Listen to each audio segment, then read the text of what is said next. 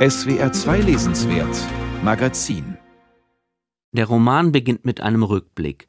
Das 16-jährige Landarbeiterkind Elisabeth flieht im Winter vor dem Ende des letzten Krieges, wie es in den ersten Zeilen heißt, aus dem zerbombten Danzig über das tief verschneite Land in eine ungewisse Zukunft. Das Mädchen fiebert, sitzt mit den entkräfteten Männern des Volkssturms im zugigen Führerhaus eines klapprigen Transportwagens. Sie träumt von Milch, einem Schloss und einem Prinzen.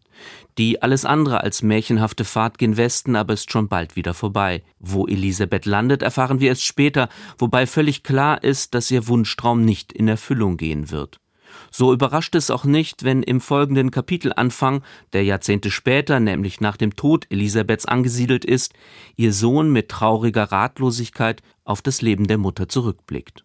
Ihr war kaum zu helfen, fürchte ich, und vielleicht können Menschen mit einer besonders schmerzhaften Vergangenheit ja nicht anders. Sie betäuben sich in jedem Augenblick neu, und sei es mit Arbeit, denn sie wissen, dass sie mehr oder weniger verloren sind für das Künftige, das ungeachtet aller bösen Erfahrungen unser Zutrauen braucht, um zu gelingen. Diese Zeilen schreibt Wolf, der erwachsene Sohn Elisabeths und Walters, an Luisa, die Freundin der mittlerweile verstorbenen Eheleute, und kaum sind die Namen im Text gefallen, werden sich Leserinnen und Leser der beiden vorangegangenen Kriegs- und Nachkriegsromane Ralf Rothmanns an die Schicksale der Figuren erinnern, vielleicht erst bruchstückhaft, aber dann immer klarer. Die Arbeit an der familienbiografischen Trilogie, die von wiederkehrenden Gewalterfahrungen handelt, kann dem Autor nicht leicht gefallen sein. Rothmann hat sich Zeit genommen, vor dem Buch über das Leben der Mutter noch einen Erzählband herauszugeben, als brauche er noch etwas Abstand, um die Geschichte dieses so widersprüchlichen Menschen angemessen zu beenden.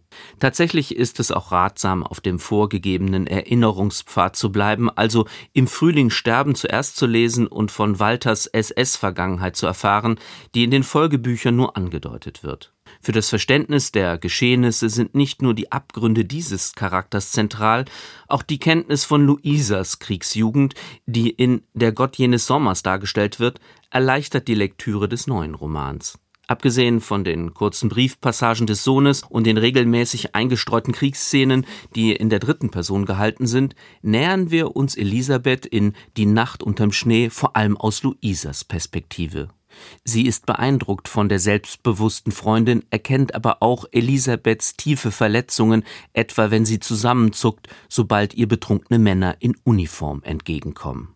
Aber letztlich kompensierte sie ihre Angst durch Frechheit, oder besser, sie täuschte sich mit Frechheit über ihre Angst hinweg. Dabei hatte sie eine Schwäche für die Matrosen in den weißen Ausgehblusen und den blank polierten Schuhen. Es gehört zur Paradoxie Elisabeths, dass sie ausgerechnet jene Leute anhimmelt, die sie an schlimmste Zeiten erinnern. Russische Soldaten haben sie in einem düsteren Holzverschlag mehrfach vergewaltigt.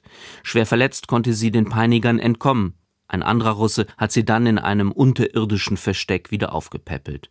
Sie überlebte, auch wenn sie in manchen Nächten unterm Schnee sich den Tod wünschte. Seitdem gibt es aber keine Balance mehr in ihrem beschädigten Leben. Nahezu glücksgierig wirkt sie nach dem Krieg, versucht kein Amüsement auszulassen, als habe sie den immerwährenden Spaß als eine Art ausgleichende Gerechtigkeit verdient. Doch immer wieder bricht sie zusammen, begeht einen Suizidversuch, und zwar ausgerechnet in den Räumen ihrer Arbeitgeberin. Elisabeth kellnert im Marinecasino am Kieler Hafen, das schon bald zur Kantine des neuen Sozialministeriums umgebaut und von Luisas Mutter bewirtschaftet wird. Dort lernt sie auch Walter kennen, wird ihn nach langer Verlobungszeit heiraten, ihm sogar auf einen Bauernhof mit kräftezehrender Milchwirtschaft folgen, obwohl sie lieber in der Stadt bleiben würde. Und darin lag schon der Kern der Enttäuschung, ja, des Dramas, auf das die beiden hinlebten. Immer wieder betrügt Elisabeth ihren gutmütigen und schwer schuftenden Mann, der durchaus etwas ahnt, sich aber nicht beschwert. Es ist eine lieblose Ehe zweier trostloser Menschen, die sich doch brauchen. Vielleicht hätte es dem unglücklichen Paar geholfen, gemeinsam über die Erlebnisse im Krieg zu sprechen. Beide wählen aber den Weg der Verdrängung, unter dem nicht nur der gemeinsame Sohn Wolf leiden wird. Luisa schildert die Irrwege ihrer Freundin durchaus mit Verständnis, steht aber keineswegs loyal an ihrer Seite. Seit Kindertagen hegt sie Selbstgefühle für den zupackenden und gut aussehenden Walter, und als sich endlich die Chance bietet, mit dem Mann ins Bett zu gehen, verhält sie sich nicht besser als die oft kritisierte Freundin.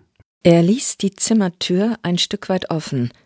Sein Kind, den Daumen im Mund, schlief im schwachen Schein der Nachttischlampe, und ich trat meine Bettdecke weg und rückte zur Seite.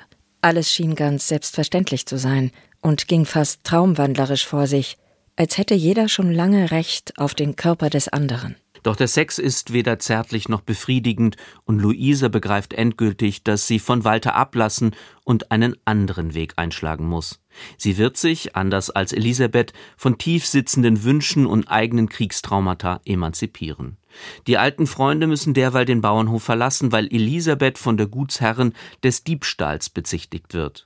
Walter kehrt zurück ins Ruhrgebiet, obwohl er in seiner Heimat nicht mehr wohnen wollte. Doch die Arbeit im Bergbau wird ordentlich bezahlt und ihm ist die Maloche auch recht, weil er sich und sein Leid unter Tage verstecken kann. Elisabeth beschwert sich zwar bei jeder Gelegenheit über den Ruß in der Luft, verbringt die Nächte aber gerne in verrauchten Tanzlokalen.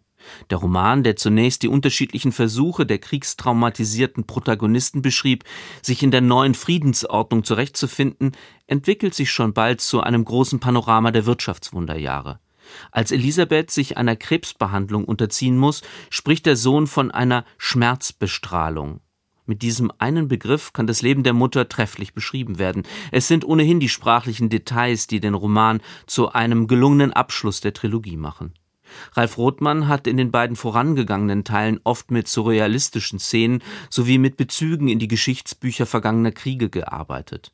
Die Nacht unterm Schnee ist deutlich zurückhaltender, was die Wahl der ästhetischen Mittel anbelangt. Rothmann konzentriert sich auf die kleine wilde Mutter, die über sich selbst einmal sagt, die Sehnsucht verändert die Moleküle. Irgendwas im Innersten dieser Frau ist wirklich mutiert, vermutlich weniger wegen unerfüllter Sehnsüchte, sondern vielmehr durch ihre verheerenden Kriegserfahrungen. Unfassbar, dass diese Frau, statt aus dem Leid zu lernen, ihren Frust an den Nachwuchs weitergibt, womit diese Figur gewiss stellvertretend für eine ganze Müttergeneration steht. In der Kindheit prügelte sie uns bei jeder Gelegenheit. Sie schlug Kochlöffel auf uns kaputt, wobei es meistens um nichts ging, um einen Grasfleck auf der Sonntagshose um verschüttete Milch. Jede Lappalie war ihr willkommener Anlass, um ihrem geheimen Schmerz krachend Luft zu machen. Viele Romanpassagen, die stumpfe Gewaltexzesse beschreiben, auf dem Schlachtfeld und in der Familie, erinnern an Russlands barbarischen Krieg gegen die Ukraine. Die vielen Toten, Verletzten und seelisch Verstümmelten werden ihr Leid wohl wieder den nächsten Generationen vererben. Sie werden schuldlos Schuldige, ein Thema, das sich durch die gesamte Trilogie Rothmanns zieht. Neben der gesellschaftspolitischen Dimension seiner Prosa betreibt der Autor immer auch eine literarische Feldforschung. Wie Luise die Poesie Rilkes nutzt, um sich von der Vergangenheit zu befreien, so hat es Rothmann geschafft, eine biografische Fiktion zu entwickeln, die bewährten Erzählmustern niemals vertraut. Rothmann zu berührendes wie erhellendes Werkzeug dabei von der heilenden Kraft der Literatur, ohne einen autoritären Wahrheitsanspruch geltend machen zu wollen. Die zentralen Figuren seiner Familiengeschichte werden in den drei Büchern mit unterschiedlichen Schwerpunkten aus stets verschiedenen Blickwinkeln geschildert. Das Spiel mit den teils widersprechenden Perspektiven auf die Lebensläufe gehört also zum ästhetischen wie politischen Programm dieser immer auch selbstkritischen Prosa. Erst im Zusammenspiel entsteht ein überragendes Gesamtwerk literarischer Geschichtsschreibung. Ralf Rothmann gab sich im Romankontext den Vornamen Wolf, weil er vielleicht ahnte, dass die literarische Reflexion über die eigene Familie keineswegs die Arbeit eines schreibenden Lamms ist.